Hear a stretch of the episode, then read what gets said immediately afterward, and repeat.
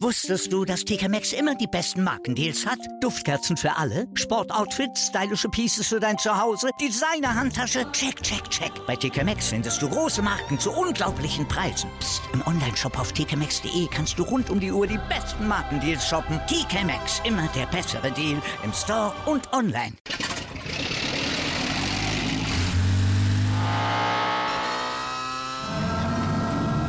Von 0 auf 100. Aral feiert 100 Jahre mit über 100.000 Gewinnen. Zum Beispiel ein Jahr frei tanken. Jetzt ein Dankeschön, rubbellos zu jedem Einkauf. Alle Infos auf aral.de. Aral, alles super.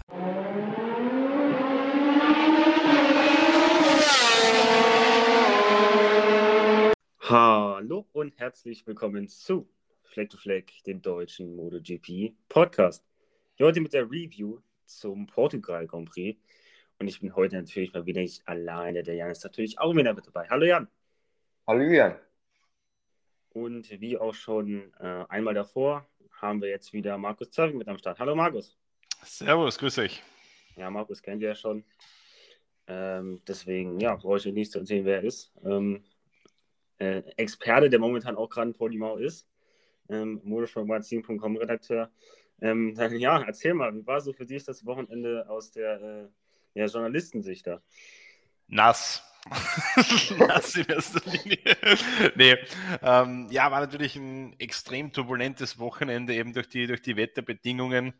Man hat ja eigentlich gedacht, oder die Fahrer und Teams haben gehofft, äh, nach einem ja wirklich turbulenten Saisonstart äh, in Indonesien, in äh, Argentinien mit den abgesagten Sessions, in Amerika mit neuem Streckenbelag, dass wir jetzt hier, wenn wir nach Europa kommen, wenn wir nach Portimao kommen, dass da mal ein bisschen Ruhe einkehrt und man wirklich mal ein normales Wochenende eben hat, wo man wirklich gut arbeiten kann, äh, gute Arbeit am Motorrad leisten kann und sich wirklich ideal aufs Rennen vorbereiten kann. Genau das Gegenteil war natürlich der Fall. Es gab praktisch keine trockene Zeit auf der Strecke, dafür das Rennen im Trockenen. Also war für alle Fahrer im Endeffekt eine große Fahrt ins Ungewisse, was Bike-Setup angeht, was ähm, die Reifen auch angeht. Äh, von dem her wieder mal, glaube ich, ein Rennverlauf, mit dem viele so nicht gerechnet hätten oder mit dem man nicht rechnen konnte. Äh, aber das sind wir ja mittlerweile in der MotoGP 2022 schon gewohnt. Hat man das auch an den Fahrer, hat man das den Fahrern auch so ein wenig angemerkt, dass die so ein bisschen, wie soll ich sagen, jetzt nicht unbedingt schlecht gelaunt, aber so ein bisschen, ja, mh, mm, ja, nicht so gut drauf waren, dass es jetzt wieder so ein chaotisches Rennwochenende wird? Ja, also ich sage mal grundsätzlich so, niemand fährt gerne im Regen. Also ja. selbst die, die im Regen gut sind, fahren nicht gerne im Regen, weil es dann einfach äh, gefährlich ist. Und vor allem hier war es jetzt nicht nur, wenn wir zum Beispiel jetzt zurückdenken, Indonesien war zwar starker mhm. Regen, aber es war warm und vergleichsweise angenehm noch. Wenn du hier jetzt bei 11 Grad draußen im Regen fährst, dann kommt noch starker Wind dazu. Äh, das macht keinen Spaß. Von dem her, ja, war die Stimmung jetzt nicht unbedingt am Höhepunkt, das kann man schon so sagen.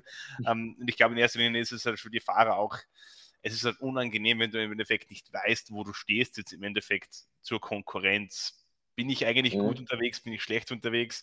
Äh, erfährst du dann im Endeffekt erst im Rennen. Und das ist, glaube ich, äh, diese Ungewissheit ist was, was Fahrer und Teams gleichermaßen nicht mögen. Aber ja, wenn das Wetter andere Pläne hat, dann kann man es halt nicht ändern. Gut, vielleicht ein Fahrer ist vielleicht Mario Atti in der Moto 3. Ja. Ich denke, der äh, hätte wahrscheinlich auch ein Regenrennen bevorzugt. Aber ja, Regen ist immer etwas sehr, sehr schwierig für die Fahrer. Auch im Moto2-Rennen hat man ja auch gesehen, was genau. da so alles passieren kann, wenn da eine feuchte Strecke ist. Also es war schon katastrophal, was da passiert ist. Und hm, wie ist da deine Meinung dazu? Hätten sie das Rennen, sollten gar nicht mehr starten? Nee, also den Restart hätte ich auf jeden Fall gemacht. Ähm, ich verstehe da in dem Sinn auch die, die Aufregung nicht so ganz. Ähm, es ist immer eine schwierige Entscheidung für die Rennleitung. Wann muss ich abbrechen quasi? Ähm, es ist also, man, man, will jetzt nicht jedes Rennen grundlos abbrechen wegen drei Tropfen Regen. Natürlich, wenn es an den Punkt kommt, wo es gefährlich wird, muss man abbrechen. Aber es geht halt manchmal wahnsinnig schnell. Ich meine, man hat es ja gesehen, äh, das ist kein Zufall, dass drei Fahrer die ersten drei in derselben Kurve da innerhalb von zwei Sekunden Highsider haben und dann noch viele weitere hinten nachstürzen. Es war halt wirklich so, dass der Regen einfach äh, von, von einem Moment auf den anderen deutlich stärker geworden ist. Und die Rennleitung kann ja auch nicht immer wissen, an welcher Stelle auf der Strecke ist der Regen wie stark. Die sitzen in, ihrer, in ihrem Race Control Raum drinnen da auf der Startzielgeraden müssen sich im Endeffekt auf das verlassen, was sie auf den Bildschirmen sehen, wie es den Fahrern dort geht.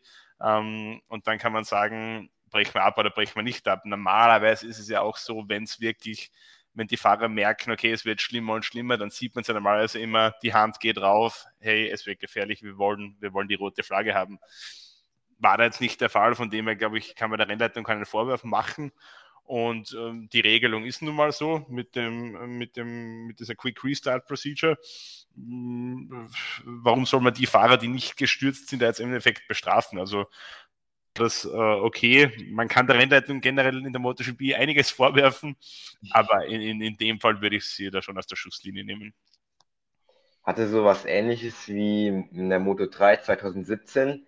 Da gab es ja auch das, diesen Massencrash dort. Ähm, in Le Mans damals, ja. Ja, genau. Ja, genau. Ja. Ich mich direkt daran erinnern, dass das ja sehr, sehr ähnlich war. Es ist so viel passiert, aber ja, dann starten wir jetzt mal. Genau, äh, wir fangen mal nicht mit den nicht klassifizierten Fahrern an. Da, die geben wir uns für ein Ende auf. Da haben wir noch einen speziellen Fall. Ähm, sagen wir es mal so. Ähm, ja, aber wir fangen an mit Darren Binder, der wo von den klassifizierten Fahrern letzter geworden ist, Platz 17. Ähm, wenn wir von Platz 17 anfangen, wissen wir schon, wie viele Fahrer gestürzt sind, nämlich einige. Und ja, Darren Binder ist auf Platz 17 ins Ziel gekommen.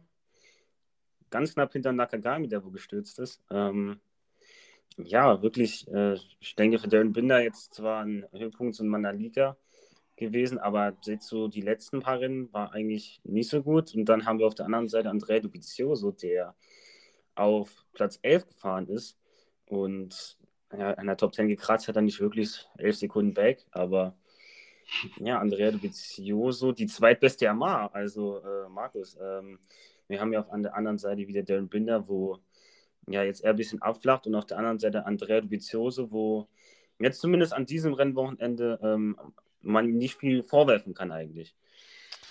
Das sieht er selbst leider anders. Sonntag äh, nach dem Rennen mit ihm gesprochen in der Medienrunde und die Frage war halt dann auch, ja, heute mal ein Resultat, mit dem du, oder mal ein Rennen, mit dem du ganz zufrieden sein kannst quasi und seine Antwort war nein. also ähm, ja, natürlich, elfter Platz ist jetzt kein, kein schlechtes Ergebnis, aber wenn man sich anschaut, 29 Sekunden Rückstand auf den mhm. Sieger auf dem gleichen Motorrad, das ist halt, das ist mehr als eine Sekunde pro Runde. Äh, da kann man als Andrea Dovizioso, als dreifacher MotoGP-Vize-Weltmeister, äh, nicht zufrieden sein damit. Das ist, das ist ganz klar. Äh, Dovizioso hat selbst gesagt, er ist nicht da, wo er sein will mit dem Motorrad er hätte gedacht, dass es ihm leichter fällt, sich an dieses Motorrad anzupassen. Aber anscheinend haben die acht Jahre auf Ducati, was ja vom Stil ein völlig anderes Motorrad ist, äh, haben sich die doch so eingebrannt in ihm irgendwie, dass er diesen, diese Änderung des Fastits auf Yamaha einfach nicht durchmachen kann oder zumindest nicht schnell genug durchmachen kann. Äh, und somit verliert er eben äh, in einzelnen Bereichen einfach viel zu viel Zeit auf Fabio Quattararo. Ähm, man muss sich auch immer in Erinnerung rufen, mit welcher Erwartungshaltung, mit welchen Zielen das Dovizioso wieder zurückgekommen ist in die MotoGP. Mhm. Er hat gesagt, ich sitze auf einem aktuellen Factory Spec Bike, will ich Weltmeister werden, das muss der Anspruch sein. Und vom Weltmeister meilenweit entfernt. Ähm, von dem her, Dovizioso hat sich das Ganze, glaube ich, deutlich anders vorgestellt und er wirkt ein bisschen, ja, lustlos möchte ich nicht sagen. Man merkt ihm an, dass er frustriert ist, einfach, mhm. dass er sich mehr erwartet hat. Auf der anderen Seite muss man sich aber dann fragen, was Franco Morbidelli macht, weil die Leistung, die er da zustande bringt, die kann man auf jeden Fall nicht mehr auf die Verletzung zurückführen. Das ist jetzt, äh, die Sache ist gegessen dem fehlt halt auch einfach noch extrem viel. Und ich würde auch sagen, dass so das verpasste Jahr, ähm, wo er dann die Knieverletzung hatte, dann sehr lange musste Pause machen, das fehlt ihm, denke ich, schon noch bei Yamaha. Aber so langsam, ich habe ihn eigentlich schon so ein bisschen mindestens mal auf Höhe mit Quattararo gesehen. Da fehlt aber auch noch extrem viel. Ja, ist definitiv so. Ich meine, die Knieverletzung Knieverletzung ist was, was wir ganz selten sehen im Motorradsport zum Glück, ist aber eine saublöde Verletzung, äh, weil jeder, der mal auf dem Rennmotorrad gesessen ist, weiß, was da für ein Druck auf das Knie kommt, für Belastungen draufkommen. Morbidelli sagt, es ist alles wieder gut soweit. Ja, kann man jetzt glauben oder nicht, äh, lassen wir mal dahingestellt. Mhm. Ähm, Fakt ist natürlich, er hat letztes Jahr viele Rennen verpasst und vor allem hat er halt in der Entwicklung der Yamaha einen großen, einen großen Teil verpasst. Ist nicht nur im Vorjahr, sondern wir müssen es in Erinnerung, in Erinnerung rufen, ist 2020 und 2021 mit einer 2019er Maschine gefahren. Das ist ja das Vorjahresbike quasi, dann gab es den Entwicklungsstopp. Also 2019 der Motorrad mit ein paar neuen Teilen halt vielleicht da. Uh, und jetzt ist er auf das 2022er Bike umgestiegen. Sprich, da ist wahnsinnig viel passiert dazwischen.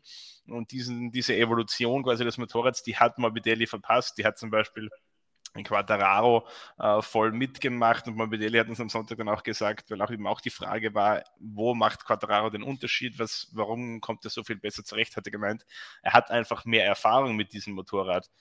De facto sind die beide gleich lang aber ähm, Quattararo hat eben diesen, diesen Entwicklungsablauf besser mitmachen können. Äh, ich glaube, dass das im Endeffekt der Hauptgrund ist momentan und eben auch die, also die Tatsache, dass er vielleicht nach der Verletzungspause ein bisschen Selbstvertrauen verloren hat. Denn was ein Franco Morbidelli kann, das haben wir 2020 gesehen.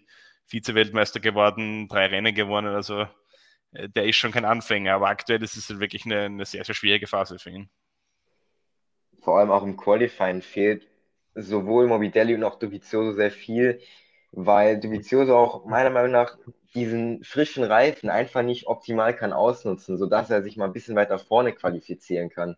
Ich denke, wenn es dann so ein bisschen gegen Rennende geht, dann ist er vielleicht eigentlich ein ziemlich guter Fahrer drin, die Reifen zu schonen, würde ich sagen. Also ich denke, so was so Konstanz angeht, das kann er schon, aber diese eine schnelle Runde fehlt ihm halt. Ja, das war definitiv nie die, die große Stärke von Andrea Dovizioso. Ich habe es nicht genau im Kopf, aber wahnsinnig oft auf Pole Position gestanden ist er nicht. Ähm, äh, war immer bekannt, so der Reifenflüsterer und dann quasi in der, in der Endphase des Rennens zuzuschlagen. Ähm, das zieht sich auch jetzt so ein bisschen durch. Er hat aber schon auch gemeint, ähm, würde sich schon erwarten, dass er im Qualifying besser ist. Also er holt da, wie du es gesagt hast, aus dem neuen Reifen einfach äh, zu wenig raus. Er kann den Grip eines neuen Reifens zu wenig nutzen. Ähm, wenn man jetzt mal ein paar Positionen weiter hinten startet, ist es nicht so tragisch. Nur moderne MotoGP, wo es so eng zugeht, mhm. äh, wenn man da halt regelmäßig wirklich weit, weit hinten steht, so wie der Vizioso, äh, dann ist das Wochenende im Endeffekt am Samstag schon gelaufen. Und dann wird es natürlich auch frustrierend, wenn man im Rennen nur noch ja, Schadensbegrenzung betreiben kann im Endeffekt. Außer Alex Rins, bei dem ist egal. Außer Alex Rins, genau. Überragende, ja. überragende ja. Show von Alex Rins am Sonntag. Das ja. muss man betonen, ja. Zu dem kommen wir gleich noch.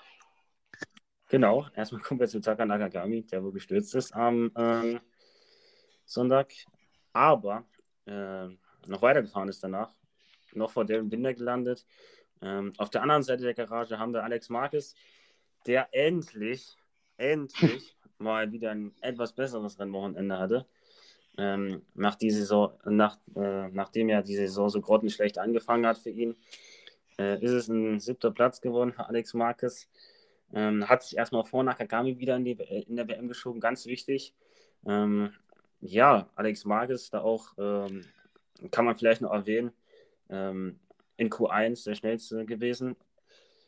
Q1 war so, also Ende Q1 war so die erste Zeit, wo man mit dem Trockenreifen fahren konnte.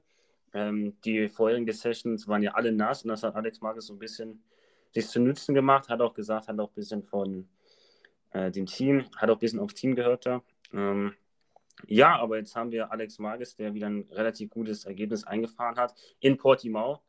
Ähm, man hat ja schon so ein bisschen erahnen können, wenn er vielleicht ein gutes Ergebnis holt, dann Portimao, weil letzte Saison auch schon zweimal Top 10, einmal ums Boden gekämpft mit Jack Miller.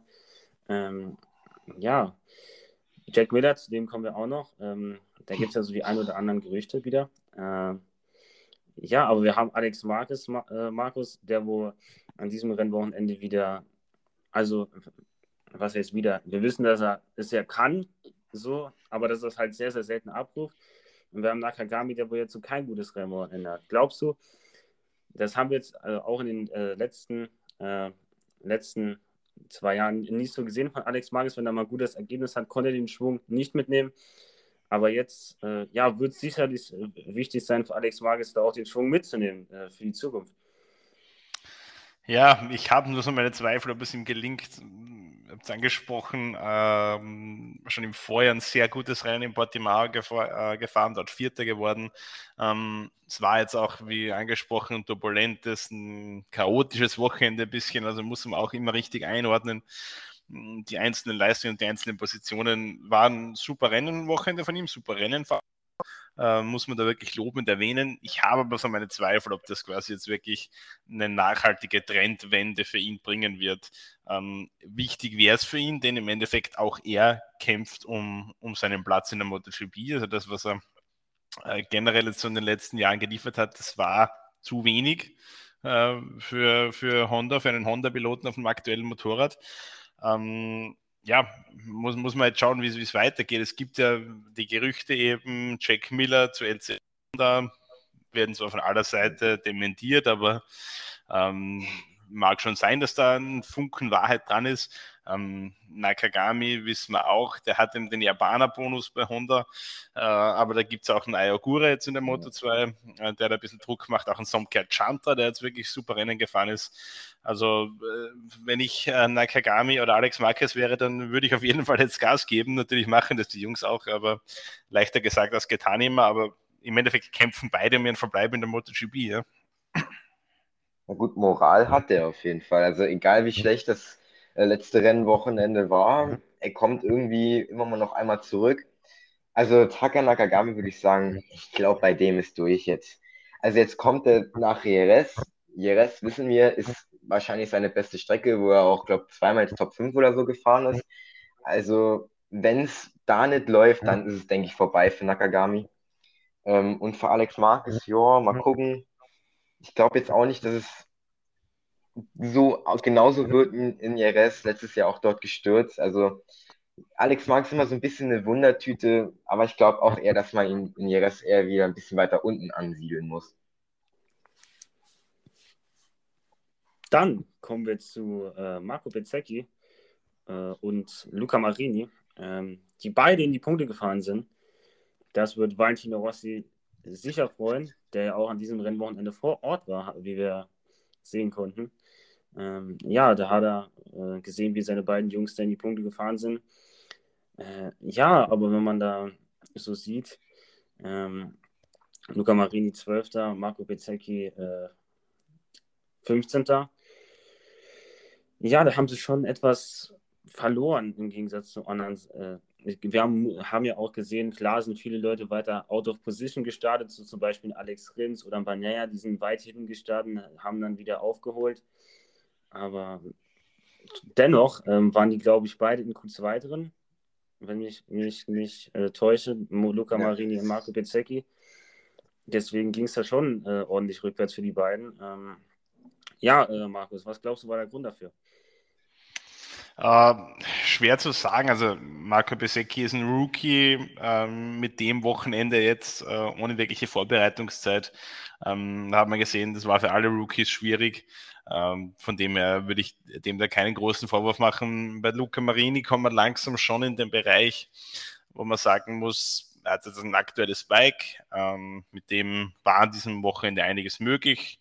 Das hat dann Jack Miller bewiesen bis zu seinem Sturz. Das hat dann Joan Sarko bewiesen, äh, der einen super zweiten Platz geholt hat.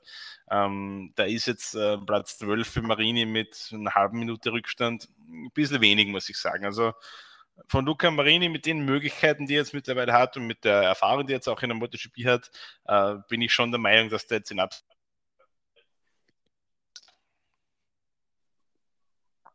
Ja, vor allem bei Besecchi muss man sagen, also irgendwie haben die so ein bisschen die Gene eines Valentino Rossis am Start, immer schön nach hinten fahren erstmal. Ähm, vor allem Besecchi, der ist ja irgendwie auf 6 und dann war er nach der ersten Runde irgendwie nur noch, weiß nicht, äh, nicht mehr in den Top 10 auf jeden Fall. Also daran muss er arbeiten. Also Besecchi ja, der ist halt auch sehr, sehr häufig gestürzt am Wochenende. Vor allem da dieser eine Crash im Regen hat ihm bestimmt ein bisschen zugesetzt, aber mhm. da muss er drüber hinwegkommen. Und Marini, da Qualifying reicht halt nicht mal, reicht halt nicht, um da mal in die Frontfield zu fahren. Man muss es auch irgendwie mal langsam mal umsetzen können. Da fehlt ihm noch ein bisschen was. Jetzt kommen mal so langsam vielleicht ein paar Ducati-Strecken, Le Mans, Mugello, Barcelona event eventuell. Da muss aber auch dann auf jeden Fall was kommen. Dann kommen wir zu Remy Gardner, der wo bester Rookie ist, wenn ich mich ja nicht äh, äh, vergucke. Also es zeigt, ähm, wie schwer es die Rookies gehabt haben. Hier mit Marco Pizzecchi auch 15, Darren Binder 17, Ralf Fernandes, Fabio Gian Antonio gestürzt. Äh, ja, Remy Gardner tatsächlich bester Rookie. Jan hat vor dem Podcast gesagt, es ist schwierig, was Positives zu Remy Gardner finden. Äh, zu finden an diesem Rennwochenende. Ähm, ja, aber wenn es was ist, Markus, dann ist es, dass er zumindest zwei Punkte eingefallen und tatsächlich bester Rookie ist an diesem Rennwochenende. Ja, definitiv. Also der war auch äh, ganz zufrieden mit seinem Rennen am Sonntag, hat gemeint, das war sein, sein bestes Rennen der MotoGP, wenn ich mich richtig erinnere. Ähm, wie gesagt, man kann, glaube ich, gerade an diesem Wochenende wirklich nur die Rookies untereinander messen. Ähm, die haben eigentlich, hatten eigentlich keine Erfahrung auf trockener Strecke und Portimao ist eine wirklich komplexe Strecke äh, mit den vielen Höhenunterschieden. Ähm, ist alles andere als einfach zu lernen. Und wenn du da wirklich keine trockene Streckenzeit hast, zum Beispiel Samstagabend habe ich mit Fabio Di Antonio geredet und der hat gesagt, ja, Warm-up, die 20 Minuten, ähm, da gibt es viel zu tun, weil dabei sagt er doch nicht mal, wo er hier auf der Strecke bremsen muss. Also das muss man sich schon mal äh, so ein bisschen äh, in Erinnerung rufen. Von dem her, glaube ich, ist es nur fair, die Rookies da untereinander aneinander zu messen. Und da hat sich Gardner relativ deutlich durchgesetzt, äh, sechs Sekunden vor Besecki, zehn vor Binder. Fernandes konnte gar nicht starten, der hat sich schon am am Samstag ordentlich ja. zugerichtet. Äh, von dem her, glaube ich, ist das schon eine Leistung, wo man, wo man durchaus zufrieden sein kann auch.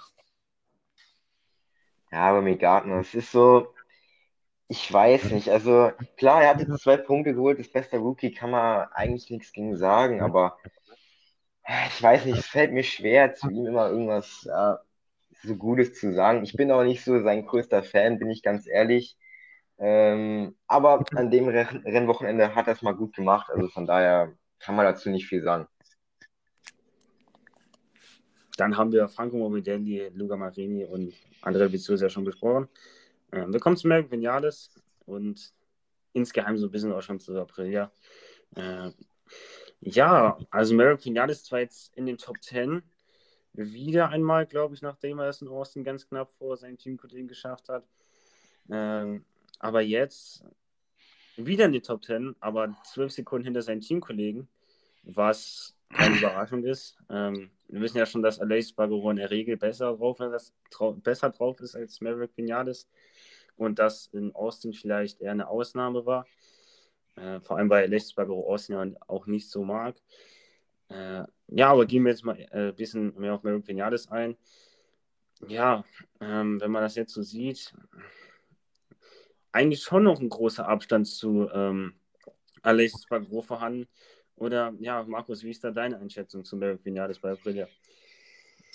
Meine Einschätzung ist, dass Merrick Vinales bei Aprilia die gleichen Fehler wiederholt, die er schon bei Yamaha gemacht hat. Und zwar eine gewisse Sturheit, nenne ich es mal, ist für einen Rennfahrer eine gute Eigenschaft. Aber wenn es einfach zu einer Dickköpfigkeit wird, äh, dann ist es, glaube ich, was, was ein Vorankommen für einen Rennfahrer hindert.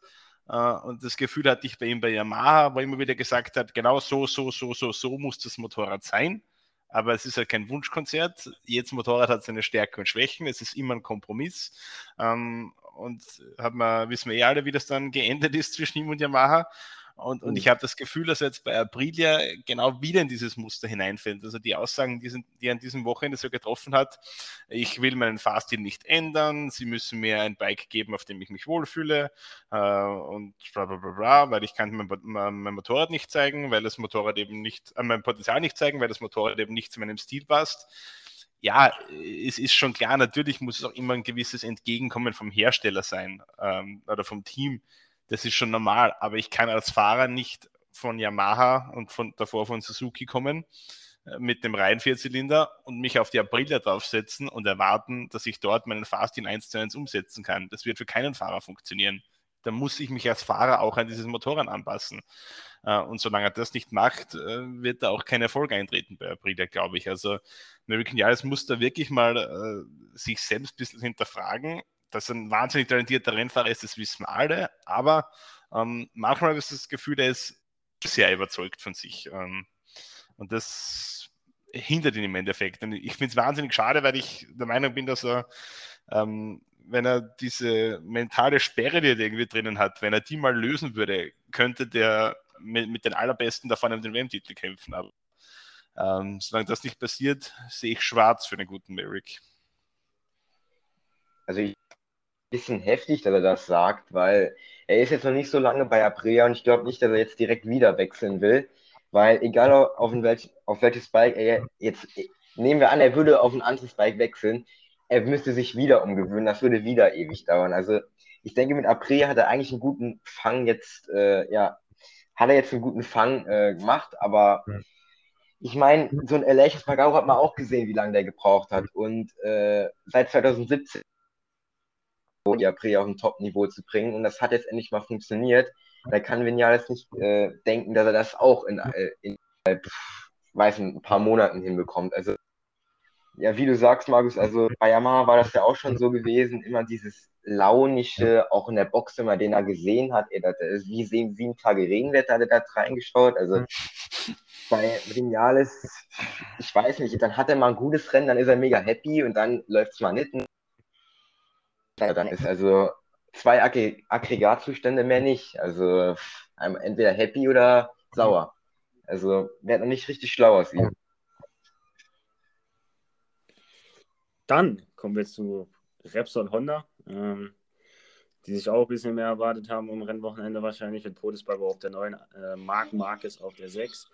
Ähm, Podesbagger ist ein relativ unauffälliges Rennen gefahren, würde ich sagen. Am Anfang das Battle noch mit Mark und so, hat er mal ein bisschen die Ellbogen ausgefahren, aber das war nach zwei Runden auch schon wieder vorbei. Ähm, dann hat, hat, er sich noch von Banaya kassieren lassen.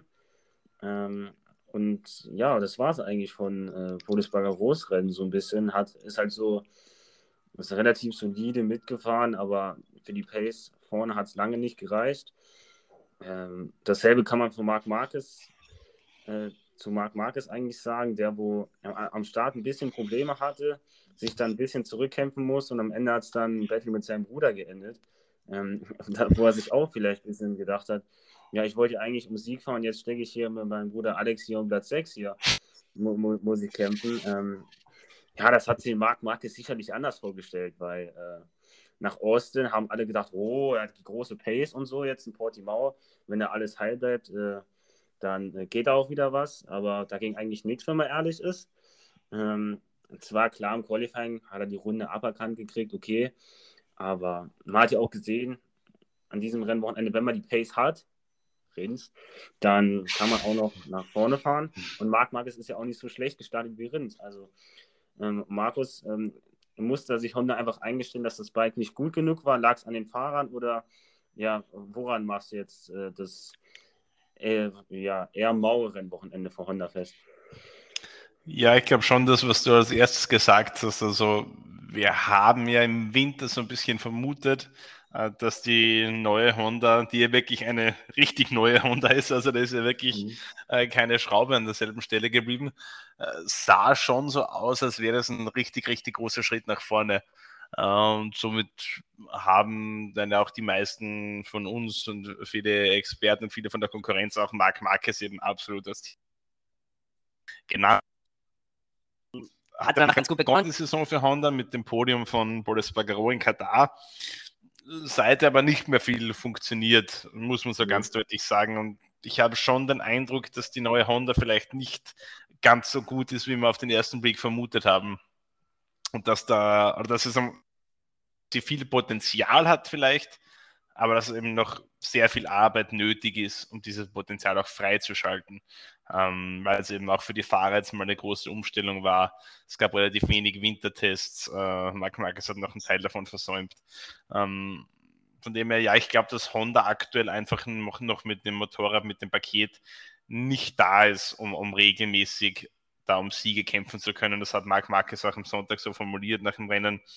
Er hat gesagt, er weiß schon, dass es die, die Fans und äh, viele von uns wahrscheinlich mehr erwartet haben, aber ihm selbst war klar, dass er kämpfen wird können. Äh, du hast angesprochen, das, das, Rennen von Austin, das ja wirklich überragend war von ihm, aber Marc Marquez, Austin ist halt auch immer mit Vorsicht zu genießen.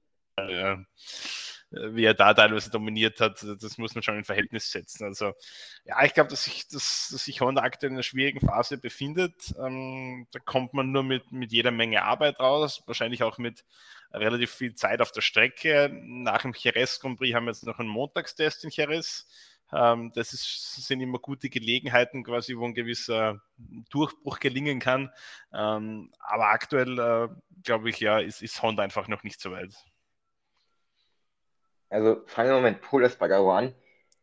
Also wie, also ich habe das äh, Interview von Alex Hofmann äh, gehört mit ihm, äh, beziehungsweise gesehen im Fernsehen und ähm, also mit so wenig Elan dort, äh, also ich weiß nicht, was der Paul Espargaro, also da war irgendwie kein Optimismus irgendwie zu verspüren, so wie er da geredet hat, das war so, als wüsste er schon, wie es ausgeht also da hat mir vorm Rennen schon gar nicht gut gefallen und so ist er auch dann jetzt nicht, es war jetzt nicht Katastrophe, Platz 9, aber nur drittbeste Honda, ehrlich gesagt, noch hinter Marc und Alex und dann noch von dem extrem starken Banyaya äh, geschlagen zu werden. Also Banyaya muss man auch lobend ähm, ähm, ja, hervorheben, das war schon Weltklasse. Also Pol, jetzt Jerez sollte der Honda entgegenkommen, geschichtsträchtig bei, ja, gesehen. Also man muss mal sehen, was ähm, bei Pulas Bagaro dort, dort geht. Marc Marquez, da muss ich auch sagen, also beim Austin-Comeback haben wir gesagt, ja, krass, Marc Marquez, jetzt ist er zurück. Ähm, ja, aber über das Rins-Comeback, das war eigentlich so ein bisschen untergegangen, muss ich sagen, obwohl das mindestens genauso krass war, vielleicht sogar noch krasser. Also das, da verstehe ich auch die manchen Leute nicht, die dann sagen, ja, Marc Marquez dort krass, jetzt muss er in Portimao auch gut sein. Dann setzen welche ähm, Marc Marquez in, in, zum Beispiel in Mandalika auf Platz 1 und hier sagen sie äh, nur nicht mal auf dem Podium, obwohl man eigentlich damit gerechnet haben, dass er weit vorne ist. Also die, ja, die Personalie Marc Marquez, das ist immer noch so eine Art Wundertüte. Ja, ich glaube, wir, wir, dürfen auch nicht vergessen, also Marc Marquez ist natürlich auch körperlich immer noch nicht da, wo er hin will. Das, das stimmt, wird, auch ja, noch, also wird auch noch seine, seine Zeit dauern und mal erreicht ist. Oder zu dem Punkt kommt. Ähm, mhm. Dann kommt, glaube ich, auch wieder mehr Konstanz in seine Resultate rein. Äh, Paul würde ich jetzt nicht ganz so negativ bewerten. Ja, nur drittbeste Honda ist schon richtig, aber halt auch nur sechs Zehntel hinter der besten Honda. Also äh, von dem her, ich würde jetzt sagen, die zwei Marquez-Brüder und Paul an diesem Wochenende mehr oder weniger auf einem Level auf einem vergleichsweise niedrigen Level, ist klar, aber ähm, ich würde jetzt äh, Paul nicht äh, den ganz großen Strick draus drehen, muss ich sagen.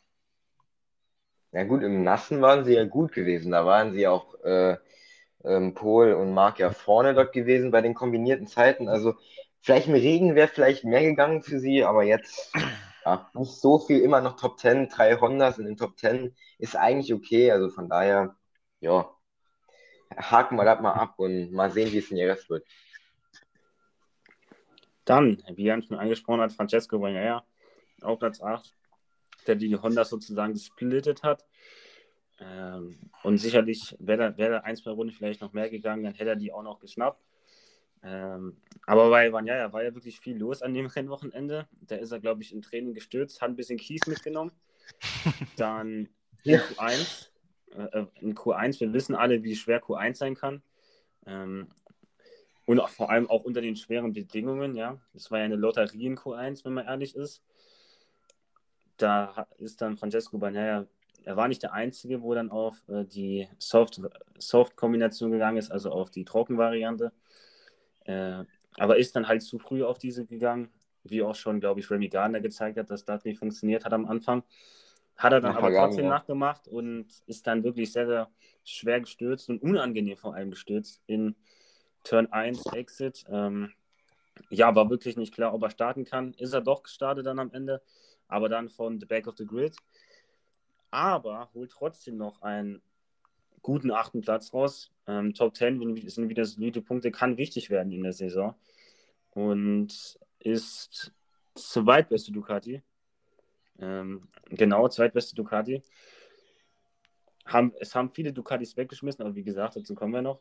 Ähm, aber ja, Markus, also wäre jetzt, sage ich mal, alles normal gelaufen, wäre Banyaya da vielleicht so ganz normal so Platz 5, 6 gestartet, dann hätte das auch ein richtig gutes Rennwochenende werden können für Banyaya. Ja, definitiv. Nur es ist leider in den ersten Saisonen war es jetzt so, dass wir das zu oft sagen mussten. Wäre bei Banyaya das gewesen, dann hätte er ja und hätte er das nicht gemacht, dann wäre er. Ist halt nicht so. Ähm, Becker Banyaya, ja, Rennen am Sonntag, super, tolle Aufholjagd mit wirklich starken Schmerzen in der rechten Schulter, äh, die er wirklich mit dem restlichen Körper ausgleichen musste. Also Hut ab an dieser Stelle. Äh, das war wirklich stark, aber er leistet sich halt für meinen Geschmack insgesamt in dieser Saison noch zu viele Fehler. Ähm, wenn man halt um den WM-Titel kämpfen will, dann darf es halt nicht passieren. Natürlich, es passiert jedem mal ein Fehler. So ein Fehler wie der im Qualifying, der kann passieren. Aber sie passieren ihm halt zu oft im Endeffekt. Also, wenn man einmal so einen Fehler macht, dann sagt man gut, aber es waren jetzt ein paar Sachen dabei, wo ich mir denke, ah, das ist aktuell noch ein bisschen wenig für, für einen Mann, der um den WM-Titel kämpfen will. Ähm, vor allem im Endeffekt muss man sagen, ist er glücklich davongekommen noch bei diesem Sturz im Qualifying. Da kann auch ganz schnell mal ein Schlüsselbein flöten gehen und dann verpasst er im schlimmsten Fall Portimao und Jerez zwei Rennen. Es halt richtig bitter. Äh, von dem her, ich glaube, Banyaya muss ein bisschen aufpassen, muss ein bisschen seine innere Ruhe wiederfinden, die er so gegen Saisonende 2021 ausgestrahlt hat. Wenn er die hat, wenn er wirklich mit sich selbst im Reinen ist, wenn das Motorrad passt, dann ist der man ja ganz schwer zu schlagen. Aber wenn halt irgendwas nicht ganz so läuft, wie er sich vorstellt, dann habe ich das Gefühl, wird er relativ leicht nervös äh, und dann macht er eben auch Fehler.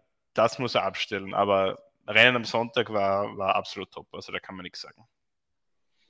Also diese Steinchen da, die er am Training äh, aufgesammelt hat, das hatte doch irgendwas mit ähm, ähm, dass die irgendwie zu grob werden oder zu spitz, das wegen der Sicherheit? Oder hast du da mehr mitbekommen? Genau, ja, äh, er hat uns dann ähm, ging, wie gesagt, um das Thema Sicherheit, ja, ähm, sind anscheinend tatsächlich relativ große Steine im Portimao.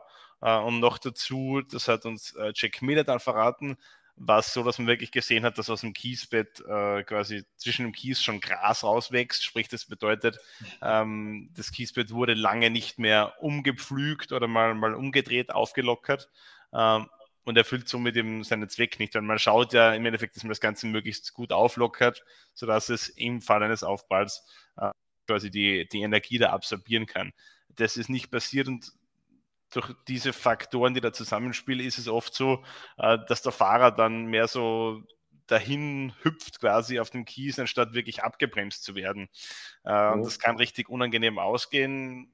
Banyaya hat dann auch den, den Martin-Unfall aus dem Vorjahr genannt, wo er sich ja wirklich schwere Verletzungen zugezogen hat. Drei Operationen, da unterschiedliche Brüche geholt und so weiter.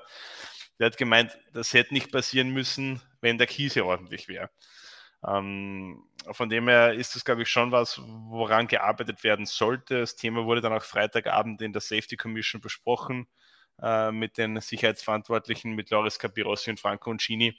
Ähm, sollte man äh, definitiv daran arbeiten. Meiner Meinung nach äh, ist auf einer, auf einer WM-Strecke äh, darf, das kein, darf das kein Hindernis sein, dass man sowas macht. Also ähm, von dem her war es, glaube ich, auch ganz gut. Es sah ein bisschen lustig aus, aber ja, hat, ja, glaube ich, ja. Hat, glaub ich gute, gute Aufmerksamkeit auf das Thema gelenkt.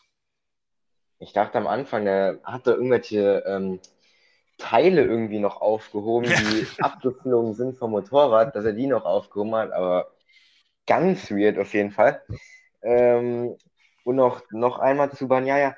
Also da verstehe ich aber auch die Box so ein bisschen nicht. Wie kann man im Qualifying, also ich weiß, er wollte wahrscheinlich viel riskieren, um unbedingt in Q2 zu kommen, aber da muss man doch sehen, dass es wirklich noch zu nass ist. Und dann muss man sich mit den Slicks halt auch wirklich erstmal einen Vorteil rausfahren, um schneller zu sein, äh, als mit den Regenreifen. Also kannst du das ein bisschen verstehen, dass sie ihn noch schon auf die Slicks äh, geschickt haben so früh? Man kann es immer von zwei Seiten sehen Und wenn ich so wie Yamaha, also wie Ducati sehe, dann verstehe ich schon. Also ich glaube, die Überlegung dahinter war, es wussten im Endeffekt alle, okay, gegen Ende der Session wird wahrscheinlich das Slick der bessere Reifen sein gegenüber mhm. dem Regenreifen. Jetzt kann ich aber, jetzt bin ich aber das gesamte Wochenende noch nicht mit dem Slick dort gefahren. Jetzt kann ich nicht vom Fahrer erwarten, dass der rausgeht und in seiner ersten Runde mit einem Slick auf dieser dann eine super Zeit rausprügelt. Sprich, ich muss dem Fahrer ein bisschen Vorlauf geben, ein paar Runden geben, dass er sich rantasten kann, okay, wie funktioniert der Reifen, wie verhält sich das Motorrad damit und dann kann er quasi am Schluss angreifen. Ich glaube, dass das der Gedanke war, umso früher wir den Pecco rausschicken äh, mit dem Slick, umso mehr Zeit hat er sich, um da, sich daran zu gewöhnen und umso eine bessere Zeit kann er dann am Ende fahren. Also somit ist es quasi wieder eine Sichtweise, wo man sagt, ich gebe dem Fahrer mehr Sicherheit. Kann aber natürlich nach hinten losgehen, ja. äh, wenn er einen nassen Fleck erwischt, so also wie es bei ihm jetzt war. Also äh, ist eine ganz schwierige Situation. Würde ich jetzt Ducati keinen Vorwurf machen wollen dafür, wenn es Fleck nicht erwischt hätte äh, ja. und er hätte sich da Q1 durch, dann würden wir jetzt alle sagen, ja, äh, ein taktischer Meisterstreich. Also ich glaube, in, in der Situation von einem Fehler zu sprechen, glaube ich, wäre nicht fair. Es war eine unglückliche Entscheidung in dem Fall, aber ankreiden möchte ich es ihnen nicht, muss ich sagen. Zudem war er auch eigentlich nicht der Einzige. Ich glaube, Nakagami war der Erste, der auf Six rausgefahren ist. Schon direkt zum Anfang der Session, aber hat dann auch schnell gemerkt, hm, nee, das ist noch nichts. Und Gardner hat es dann, glaube ich, auch probiert, wie Jürgen schon erzählt hat. Ja. Aber alles in allem noch ein gutes Comeback, würde ich sagen, von Banyaya auf jeden Fall. Dann kommen wir zu Miguel Oliveira, den Home, äh, den Hometown Hero so ein bisschen. Ähm, auf Platz 5, Top 5 Ergebnis eingefahren. Wichtig für Miguel Oliveira, denke ich, jetzt nach ja doch schon schwierigeren Rennwochenenden für ihn. Ähm, seit Mandalika ist er jetzt nicht mehr so viel gekommen von Oliveira.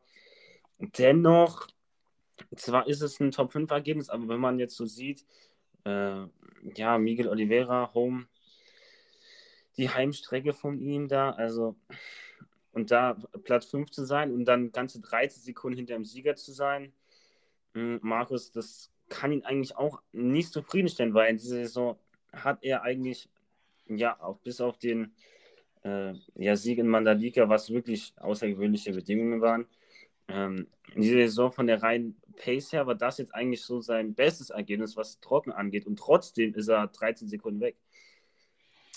Ja, ich, ich würde aber an seiner Stelle jetzt mal eher als positives Rennen sehen, weil wenn wir jetzt zurückdenken, eben das Mandalika-Rennen, das Regenrennen ausgeklammert, dann war das halt wirklich seit der Sommerpause 2021 wirklich gar nichts. Also wirklich nichts, viel zu wenig für seine Ansprüche.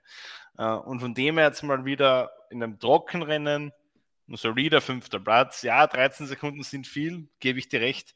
Äh, aber dennoch würde ich mal sagen, das war sein bestes Trockenrennen wahrscheinlich seit ja, irgendwann Juni 2021. Bald ein Jahr her. Also von dem her, ich wäre an seiner Stelle schon mal zufrieden damit. Ich glaube, dass es jetzt auf jeden Fall mal ein Schritt in die richtige Richtung war. Natürlich, er will noch mehr. Äh, der Mann hat schon Grand Prix gewonnen. Äh, galt letztes Jahr, so im Frühsommer, vielleicht als der große Herausforderer von Fabio Quattararo, von dem her will er sicher noch mehr. Äh, aber ich glaube, verglichen mit dem, was wir zweite Saisonhälfte im Vorjahr gesehen haben und auch abgesehen von Indonesien diese Saison, äh, ist das sicher eines seiner, seiner besten Rennen, die er gezeigt hat. Gut, immerhin ist, immerhin ist er ins Ziel gekommen. Ähm, Brad Binder hat es ja weggeschmissen, obwohl er eigentlich, was heißt gut dabei? Er war eigentlich nicht so weit weg. Also ich glaube, er war so knapp hinter den Honda-Fahrer, glaube ich. Also, ja, ich glaube, für ihn war es auch ein bisschen schwierig, weil er hat lange gebraucht, um sich im Regen äh, zurechtzufinden. Mhm, Oliveira finde ich ehrlich gesagt, also Platz 5, obwohl er auch eigentlich nichts, ja, wobei, es ging eigentlich im Regen mit ihm. Also er war da eigentlich auch noch ganz gut unterwegs äh, gewesen. Aber vielleicht kann er jetzt endlich mal darauf aufbauen und dann geht es ja nach Jerez, was eigentlich schon eine gute Strecke für KTM ist, würde ich sagen. Also vielleicht kann er da wieder sowas ähnliches anstreben. Dann kommen wir zu Alex Rins. Ähm, ja, wie wir schon vorhin erwähnt haben, so ein bisschen angerissen, Weltklasse auch verjagt von ihm da. Ähm, ist ein Q1 gescheitert. Ähm, ja, bei ihm hat man, glaube ich, äh, den Call gemacht, dass er wieder äh, auf Regenreifen gegangen ist. Dann ist er auf Slick gegangen und dann hat er gemerkt, hm, ist nichts, ist dann wieder auf Regenreifen gegangen. Dann war aber Zeit für die Slicks. Und dann war natürlich auf verlorene Posten, wurde natürlich völlig durchgereicht bis ans Ende des Feldes. Ähm, aber dann, Alex Rins, also gute Aufholjagd auf Platz 4. Ähm, kann man wirklich mit die von, dem, von Marc Marquez vergleichen. Äh, ja, wenn nicht sogar besser, sogar auf Platz 4. Also es ist eigentlich eine bessere Aufholjagd gewesen. Äh, ja, also Alex Rins, der in dieser Saison kennt man so gar nicht von ihm. Also man redet eigentlich nur positiv über Alex Rins. Das war ja letzte Saison nicht so der Fall. Ähm, da ist er ja eher durch Stürze aufgefallen. Aber jetzt, Markus, haben wir ja quasi einen Alex Rins 2.0, der so, so wie es jetzt scheint, so ein richtiger WM-Anwärter ist. Ich hätte es nicht schöner sagen können, Alex Rins 2.0, ja. Also, wenn du das Rennwochenende, das Rennen so hernimmst, im Jahr 2021 würde ich sofort 100 Euro reinwerfen und wetten, dass Alex Rins irgendwo im Kiesbett landet äh, und da auch diese Kies aufsammelt. Also das wirklich, das wäre so ein Rennen, wo du im Vorjahr dir schon sicher sein konntest, das beendet er nicht. Aber in diesem Jahr hat das irgendwie geschafft, ähm, diese Sturzanfälligkeit, die er im Vorjahr hatte, wo wirklich viele, viele, viele weggeworfen hat, die abzulegen. Ähm, natürlich hilft ihm das Motorrad in gewisser Weise. Suzuki hat gewonnen. Das entlastet ihn natürlich in den Kurven ein bisschen, ist klar. Ähm, aber er hat ihn schon auch verraten, er hat im Winter äh, viel auch mit einem Mentalcoach gearbeitet.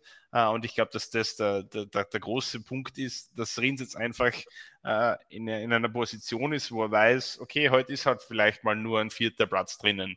Oder heute muss ich mich halt vielleicht mit dem zweiten zufrieden geben, obwohl ich nah am Sieg dran wäre aber du nimmst immer gute Punkte mit und das ist im Endeffekt das, was zählt, wenn du um den Titel kämpfen willst. Ähm, und das muss auch äh, natürlich langfristig sein Ziel sein. Von dem her glaube ich, dass er einfach mentalen Wandel geschafft hat und das, das jetzt wahnsinnig, wahnsinnig hilft in der, in der MotoGP-Saison 2022. Und ja, wie du gesagt hast, also an der Saison von Alex Rins kann man bisher nicht viel aussetzen. Ähm, super Entwicklung durchgemacht. Ich hoffe, dass es jetzt mal so bleibt bei ihm und dass das nicht wieder nur eine Phase von ein paar Rennen ist und dann er dann wieder in alte Muster zurückfällt. Aber wenn es so weitergeht, Alex Rins in dieser Form auf dieser Suzuki, wird, wird, wird definitiv ein Mann, den man da äh, im Titelkampf im Auge haben muss. Ich freue mich so sehr für ihn, weil ich schon, ich weiß nicht, wie lange ich das jetzt schon sage. Das kann Julian bestätigen. Ich sage jede Folge, wenn Alex Rins das Rennen beendet, dann kann er die WM gewinnen. Wenn er in jedem Rennen wirklich ins Ziel kommt, dann ist er so, so weit vorne wie kein anderer. Also wirklich, und es war so wichtig, dieser vierte Platz, weil jetzt ist er immerhin noch Punkte Gleichstand mit äh, Fabio Quadraro. Das war sehr wichtig, vor allem, das bringt mich auch gleich zu meinem nächsten Punkt, da habe ich auch noch eine Frage. Es kommen jetzt Strecken, die liegen Quadraro wie keinem anderen, würde ich sagen. Und also den muss man schon noch sowieso, aber schon definitiv noch auf der Rechnung haben, den Fabio Quadraro. Ich greife jetzt mal ein bisschen vorweg. Also Jetzt hat er es in Portimao genutzt, DRS, das wird auch sehr, sehr gut werden. Le Mans wird auch gut. Mugello hat er letztes Jahr gewonnen. Also da kann schon noch sehr viel gehen für Quadraro. Ja, kann definitiv. Ähm, entscheidend ist halt immer, wie läuft das Qualifying? Schafft es im Qualifying, sich eine gute Position zu erarbeiten, im Idealfall Pole Position und kann sich am Start an die Spitze setzen dann ist Quattararo ganz schwer zu schlagen. Und dann ist auch die Yamaha äh, ganz schwer zu schlagen, weil sie ihre Stärken ausspielen kann. Ist es aber nicht der Fall, dann ist Quattararo, ich würde mal sagen, 2022 praktisch chancenlos. Also, wenn wir da jetzt eine, eine erste Startreihe von drei Ducatis haben, also da, da wirst nicht vorbeikommen mit einer Yamaha. Von dem her würde ich sagen, die Samstage sind für Quattararo wahrscheinlich die wichtigsten Tage jetzt, äh, weil das Qualifying im Endeffekt schon ein bisschen darüber entscheidet, wie seine Rennen ausgehen können. Wenn er da wieder eine Form findet, wie er sie früh in der Saison 2021 hatte, dann, dann wird er schwer zu schlagen sein. Aber das ist halt wirklich für ihn Voraussetzung. Das Qualifying muss passen, erste Reihe Minimum, sonst äh, ist es am Sonntag fast unmöglich für ihn zu gewinnen. Oder zweite Reihe noch, weil der war jetzt auch an dem Wochenende Fünfter gestartet. Das war ja, also das war eigentlich der perfekte Start für Fabio Quadraro, den er sich hätte vorstellen können. klar, John Mir noch so, also ich dachte, John Mir, der nach dem Start Erster gewesen, da dachte ich schon, mh, hm, John Mir, ob man den noch halten kann mit seiner Konstanz von der Pace her. Also ich hätte nicht gedacht, dass Quadraro da so, also schon sehr viel schneller war wie er. Also es war eigentlich perfekt und dann die Quadraro, äh, die Yamaha vorne weg, also das ist halt, das ist halt einfach das Beste, was Quadraro passieren kann. Wenn er das immer schafft, dann ist es, glaube ich, egal, auf welcher Strecke ähm, er fährt, dann ist er einfach unschlagbar. Und ja, ich bin sehr gespannt. Also momentan, glaube ich, haben beide 69 Zähler. Ist ja auch, ähm, ich glaube, jetzt die wenigsten Punkte nach, wie viele Rennen haben wir, sind wir jetzt gefahren? Vier, fünf, äh, die es jemals gab. Ja, ist nicht überraschend so, so kurios wie die MotoGP 2022 ist. Ich möchte noch kurz zu Quattararo sagen, äh, mhm. soll jetzt nicht so gingen, so quasi, ja, jetzt hat ja die Yamaha einfach so gut zur Strecke gepasst, deswegen hat es ja leicht gehabt. Also auf keinen Fall. Was Quattararo am Sonntag im Rennen gemacht hat, das war eine absolute Gala-Vorstellung, wie man sie ganz, ganz selten sehen in der MotoGP. Wenn man sich die Rundenzeiten anschaut, da gibt es teilweise Phasen, wo er über drei, vier Runden hinweg innerhalb von wenigsten Tausendstel Unterschied gefahren ist. Also das war wirklich äh, allererste Sahne an so einem schwierigen Wochenende mit so wenig Zeit, um sich vorzubereiten. Ganz, ganz großes Kino. Also das war wirklich äh, die Fahrt eines Weltmeisters, definitiv. Ja gut, das, das Setup war ja auch äh, so ein bisschen die Sache, ob da welche mit einem Basic-Setup so ein bisschen ja, so ein bisschen eine Wundertüte. Vielleicht hatte er auch einfach das beste Setup, weil mit den Daten, die er hat, hat er auch schon da einmal gewonnen. Wobei das damals auch andere Bedingungen waren. Da ist er wenigstens bei Sonnenschein in den Pool reingesprungen und nicht bei 11 Grad. Also vielleicht hat ihm das auch so ein bisschen geholfen, wobei ich nicht glaube, dass man das unbedingt können vergleichen. Das waren für alle ganz neue, eine ganz schwierige Situation. Das hat er einfach am besten gemeistert. Und wie du sagst, ist halt ja, weltmeisterlich. Dann kommen wir noch zu Platz 3 und Platz 2, zu Aleix Bagaro und Jean Sarko. Äh, wir kommen zuerst zu Aleix Bagaro, äh, der mal wieder ein Podium eingefahren hat für Aprilia. Äh, gute Fahrt kann man, glaube ich, äh, nicht viel äh, dagegen sagen. Äh, auch nur um 16. Jean Sarko da knapp verpasst sozusagen. Ähm, ja, Aleix Bagaro hat sich da so, ja, neben der Strecke ein bisschen über Alex Magis aufgeregt. Ähm, Markus ja, wie ist das dann auch immer in den Media-Debriefs? Ähm, Alex Bagaro regt sich ja öfters über andere Fahrer auf. ähm, äh, ja, glaubst du, äh, ja, kann, muss man das sich zu Herz nehmen oder kann man äh, so sagen, als Alex Mag ist ja gut, ist halt ja Alex, der regt sich halt über jeden auf. ja, man hat die Szenen leider im TV-Bild nicht gesehen, oder zumindest mir ist es entgangen, wie genau ja. die Situation war. Äh, ja, man muss natürlich sagen, Aleix regt sich gerne auf über nicht nur andere Fahrer, sondern über so ziemlich alles eigentlich. Ähm, das ist halt irgendwie einfach so seine Art. Ähm, ich glaube, Rennfahrer, vor allem Rennfahrer in dieser, in dieser Liga, die geben generell relativ wenig drauf, was ihnen die Konkurrenz sagt. Also, also solange das zum, zum Erfolg führt, ist da, da jedes Mittel recht, glaube ich. Ähm, wie gesagt, die Situation hat man jetzt nicht gesehen, möchte ich nicht beurteilen. Ähm, ja, also die Wahrheit liegt wahrscheinlich irgendwo in der Mitte. Wird schon was gegeben haben. Ob es jetzt so schlimm war, dass er, ich glaube, Aleix hat gemeint, drei oder vier Mal ist im Marquez reingefahren ja, wage ich jetzt mal zu bezweifeln, dass das tatsächlich so war. Also, kann viel erzählen. kann viel erzählen. Nehmen wir es mal mit einer, äh, mit einer gewissen Vorsicht, diese Aussage. Ja, und letztendlich ist er ja Dritter geworden. Also das, damit kann er auf jeden Fall sehr, sehr zufrieden sein. Ja. Vor allem, weil es das Wochenende über gar nicht so gut lief. Er kam mit der Aprilia im Regen noch nicht so gut klar. Mhm. Deswegen, der, das, die Trockenheit wär, ist ihm auf jeden Fall entgegengekommen.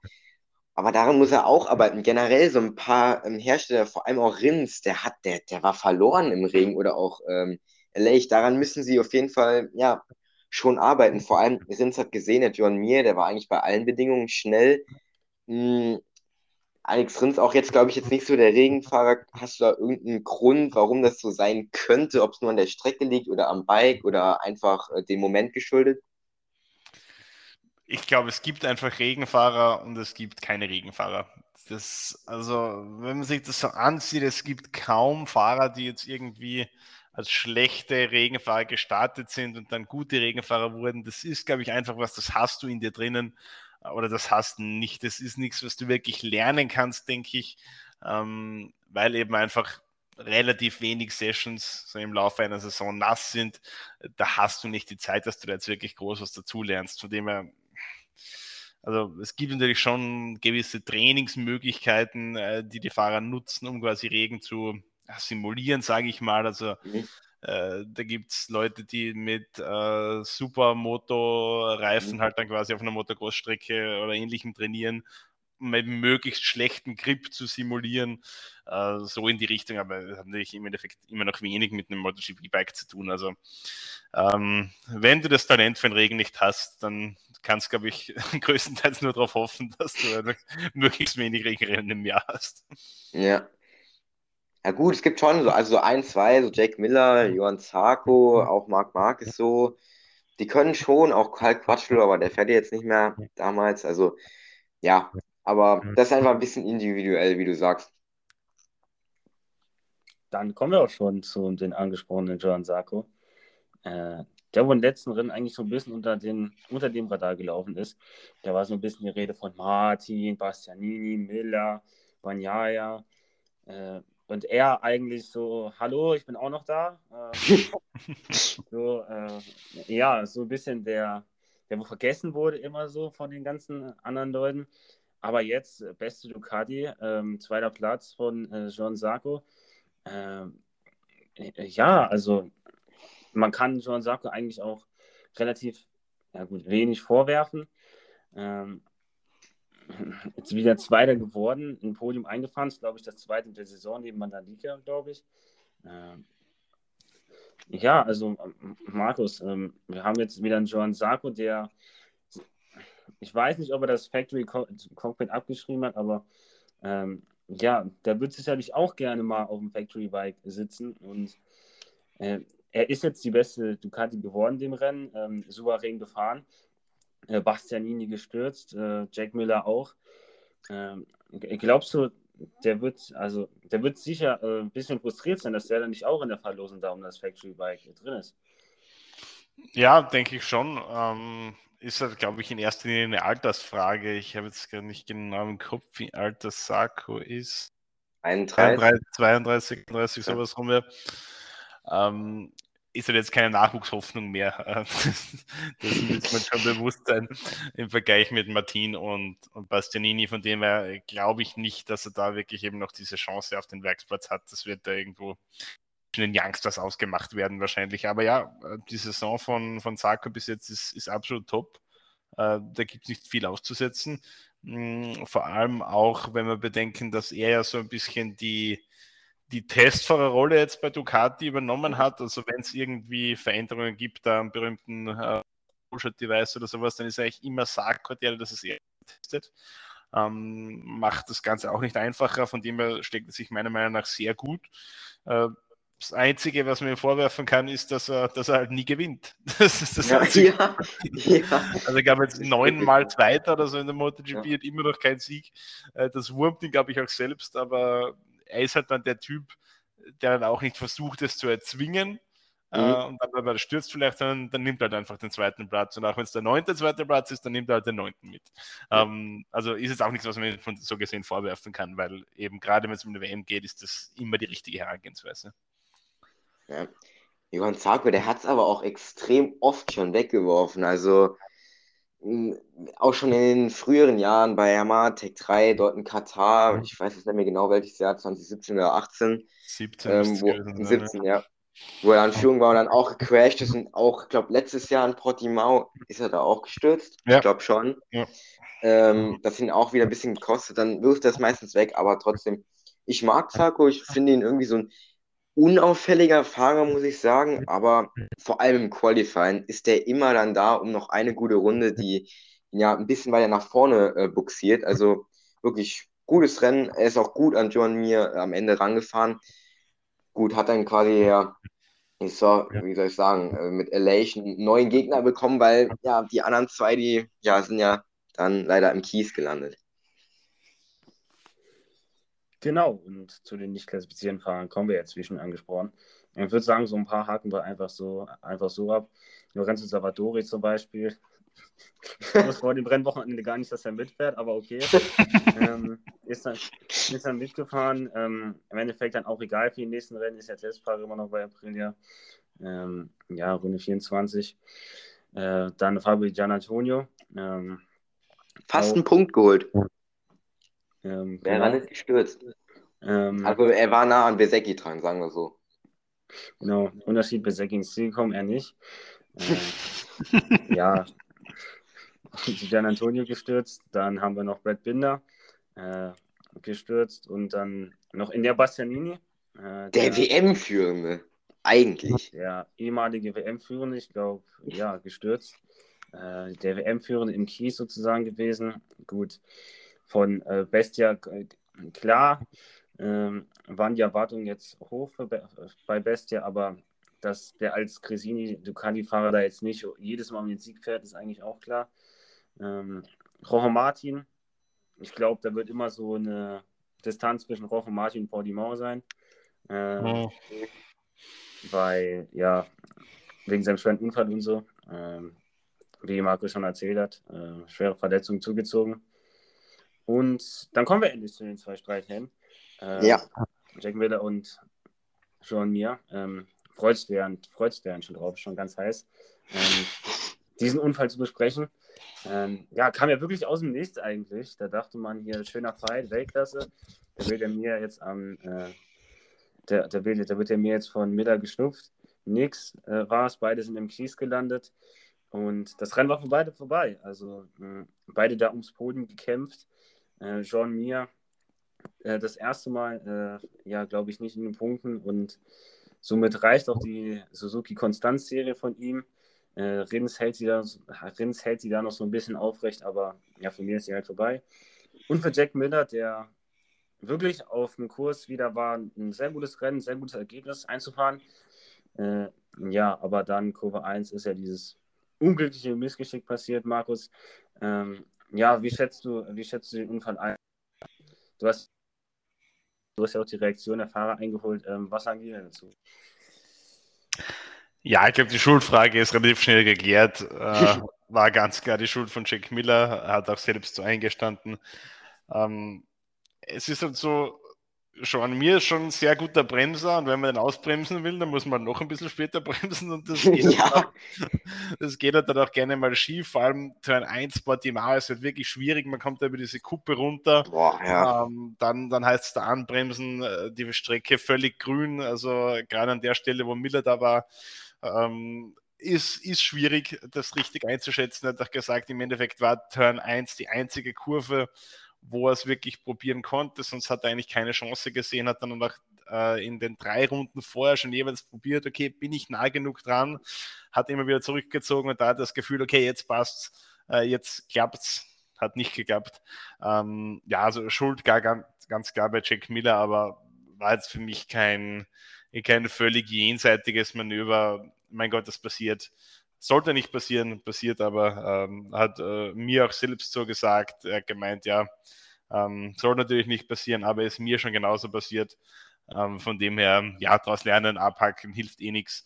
Ähm, Ob es für mir wirklich der große Schäden, der große Schaden war, ähm, hat er selbst zu bezweifeln gewagt. Er hat gesagt, ich habe überhaupt kein Gefühl fürs Vorderrad gehabt und es ist immer schlimmer geworden. Also er hat gemeint, wenn mich der Checklicht abgeräumt hätte, dann hätte ich mich in den letzten Runden sowieso irgendwo auf die Schnauze gelegt, von dem war es relativ egal. Ähm, bitter war das Ganze eher für Miller. Ähm, der war in der Phase wirklich stark, hat echt Boden gut gemacht auf mir und eben auch auf Sarko vor sich. also ich glaube, der hätte Zweiter werden können oder wäre Zweiter geworden in dem Rennen, hätte da nicht äh, den Sturz fabriziert. Äh, das ist natürlich wie 20 Punkte so wegzuschmeißen, relativ spät im Rennen, äh, ist ärgerlich, aber ja, kann er sich nur selbst zuschreiben. Gut, Joan mir ja anfangs ja so ein bisschen sarkastisch gewesen. Erstmal ja, Einmal ein bisschen ja. geklatscht, so, ja, super. Super, super Aktion auf jeden Fall. Aber dann natürlich sich erkundigt, ob alles äh, okay war. Und dann war ja zum Glück alles gut. Hm, ist ja auch nicht das erste Mal, dass die beiden aneinander kommen. Hm, letztes Jahr Katar äh, auch schon. Äh, ja, doch auf der Stadt Seekral das. Und also. Austin Jack, auch mal, ja. Ja. Und äh, was wollte ich jetzt sagen? Achso, Jack Miller also er hat sich, denke ich, nicht mal verbremst. Er ist halt einfach auf diese feuchte Stelle gekommen, hat dann die Bremse berührt und dann war es halt einfach vorbei. Ähm, und Johann Mir, das hat man sowieso gesehen, der war immer so, meiner Meinung nach, instabil. Also hat man so aus dem TV gesehen, was die, was Vorderrad angeht, bei dieser ersten Kurve, hat gefühlt alles gewackelt, so wie bei Marc Marquez immer. Also ich glaube, die erste Kurve, auch wenn man damit viel, mit viel Überschuss rankommt, äh, rankommt, was ja auch die Ducati hat, aus dem Windschatten raus, ist bestimmt nicht easy, die Ducati dann so krass zu stoppen. Ja, ist ein Rennunfall. Aber natürlich bitter für Miller, weil er halt wieder am Podium safe wahrscheinlich eingefahren hätte. Aber auch für John Mir, der wichtige Punkte jetzt in der WM äh, ja, liegen gelassen hat. Jetzt wäre er wahrscheinlich wieder ein bisschen näher dran, wenn er wahrscheinlich so, wie viel wäre er geworden? Ähm, Vierter oder so, eventuell. Ja. Nee, ein Vierter, äh, Fünfter. Also bitter, aber ich hoffe mal, dass die beiden nicht nochmal gegeneinander kommen. Ja, dann äh, haben wir die MotoGP sozusagen abgeschlossen. Da kommen wir gleich noch zu den Tipps. Vorher natürlich, wie immer, ein Blick auf die Nachwuchsklassen, zwar die Top 3.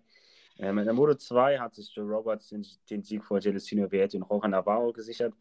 Unter sehr wilden Umständen in der Moto 2. Da gab es ja diesen unglaublichen Crash da. Ähm, wo viele Leute auf einmal ähm, ja, den Regen sozusagen getroffen haben und dann alle auf einmal äh, quasi so ein bisschen synchron, synchron crashen so ein bisschen. Ähm, ja, aber bitter von Marcel Schröter, äh, der das Podium aus der Hand gegeben hat, äh, auf Platz 4. Mhm. Aber definitiv für Marcel, denke ich, ein gutes Rennwochenende nach, äh, nach USA, genau, wo er auch ja einen guten vierten Platz einfahren konnte. Ähm, Moto 3, Sergio Garcia holt sich den Sieg und somit auch die WM-Führung. Ähm, gab einen schönen Fünfkampf äh, mit Raumo Massi, Ayumu Sasaki, die am Ende Zweiter und Dritter wurden. Auch, noch mit, auch Dennis Oengchi und Isan Guevara waren dabei. Ähm, der WM-Führende Dennis Foggia, der ist, wie wir vorhin schon angesprochen haben, keiner der dein Lieblingsfahrer ist. Regenfahrer. Das sieht man einfach auf dem Bike, äh, wie der sich im Regen nicht wohlfühlt. Er ist halt so ein Ital klassischer Italiener, der mag halt warm so. Ähm, und zwar richtig warm. Ähm, und nicht so wie Misano zum Beispiel letzte Saison, wo er äh, sich schlecht qualifiziert hat, aber dann noch gewonnen hat. Lief es einfach sofort ja nicht. Am Ende hat es dann für Platz 8 gereicht, weil Diogo Moreira noch eine Strafe bekommen hat. Ähm, da wegen Track Limits. Und, ja, Garcia ist einfach ein krasser Fahrer. Ja. ja muss er eingestehen. Ja. Als äh, Foggia-Fan.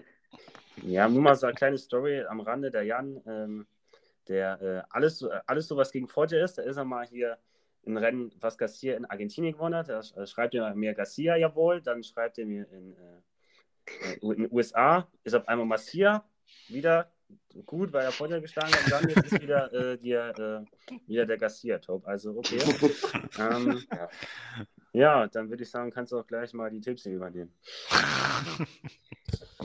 ja, also dann fange ich mal kurz an.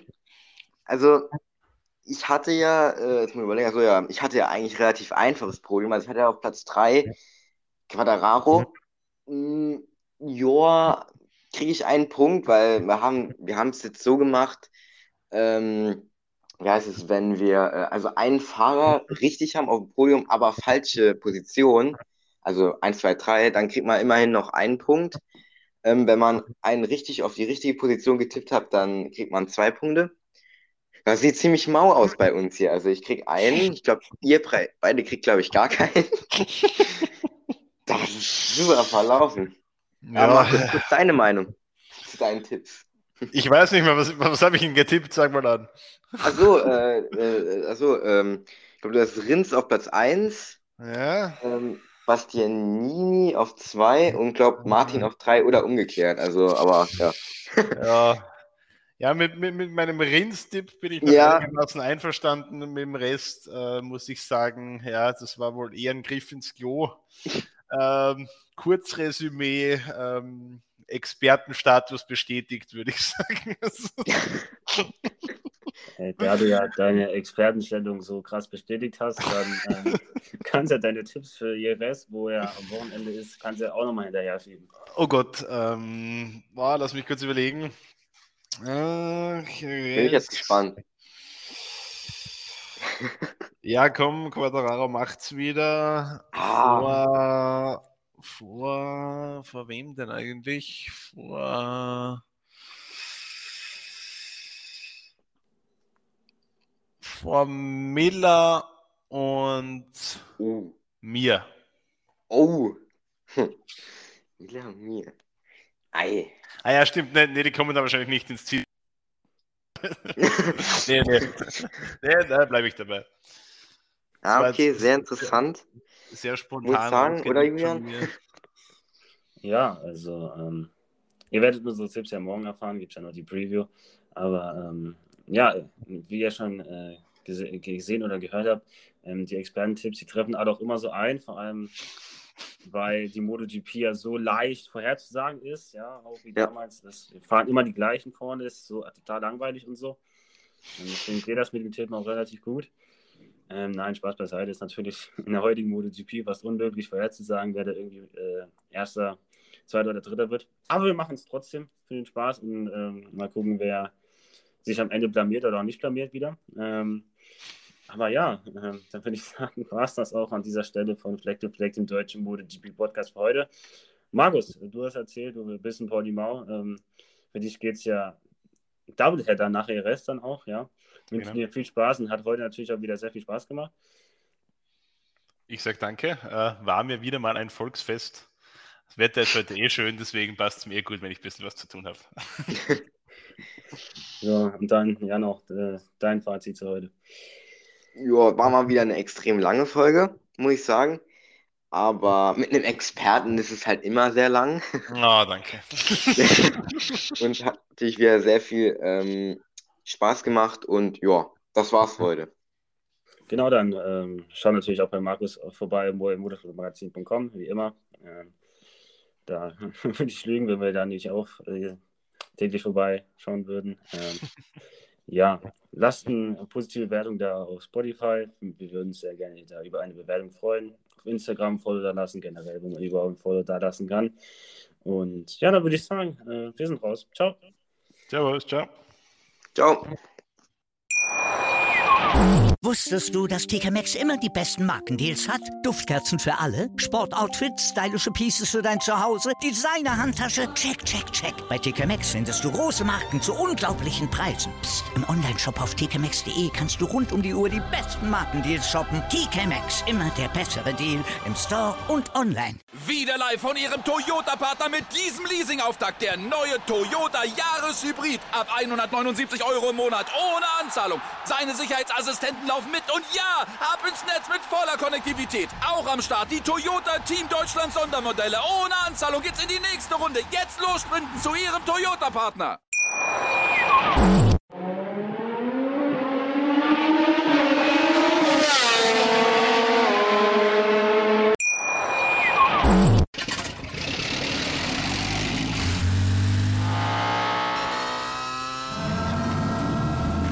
0 auf 100.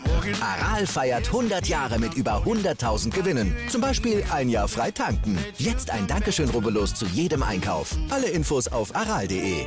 Aral, alles super. Wie viele Kaffees waren es heute schon? Kaffee spielt im Leben vieler eine sehr große Rolle. Und das nicht nur zu Hause oder im Café, sondern auch am Arbeitsplatz. Dafür gibt es Lavazza Professional. Kaffee am Arbeitsplatz, der genauso lecker schmeckt wie in eurem Lieblingscafé. Die perfekte Kaffeelösung für jede Art von Unternehmen. Klein, mittel, groß. Ihr habt auf jeden Fall einen Kaffee, der schmeckt. Die richtige Motivation für eure Arbeitstage. Alle Infos zu Lavazza Professional findet ihr auf lavazzapro.de mit allen Kaffeelösungen für euer Büro. Ich habe mich natürlich schockverliebt, weil die war wirklich ganz, ganz klein. So begann die Mensch-Hund-Beziehung zwischen Christina und Tierschutzhund Frieda. Und wie es danach, nach dem ersten Moment der Verliebtheit, so weiterging und welche Klippen es danach zu umschiffen galt, das hört ihr in der neuen Ausgabe von Iswas Dog, dem Podcast für harmonische Mensch-Hund-Beziehungen. Iswas Dog? Mit Malte Asmus. Überall, wo es Podcasts gibt.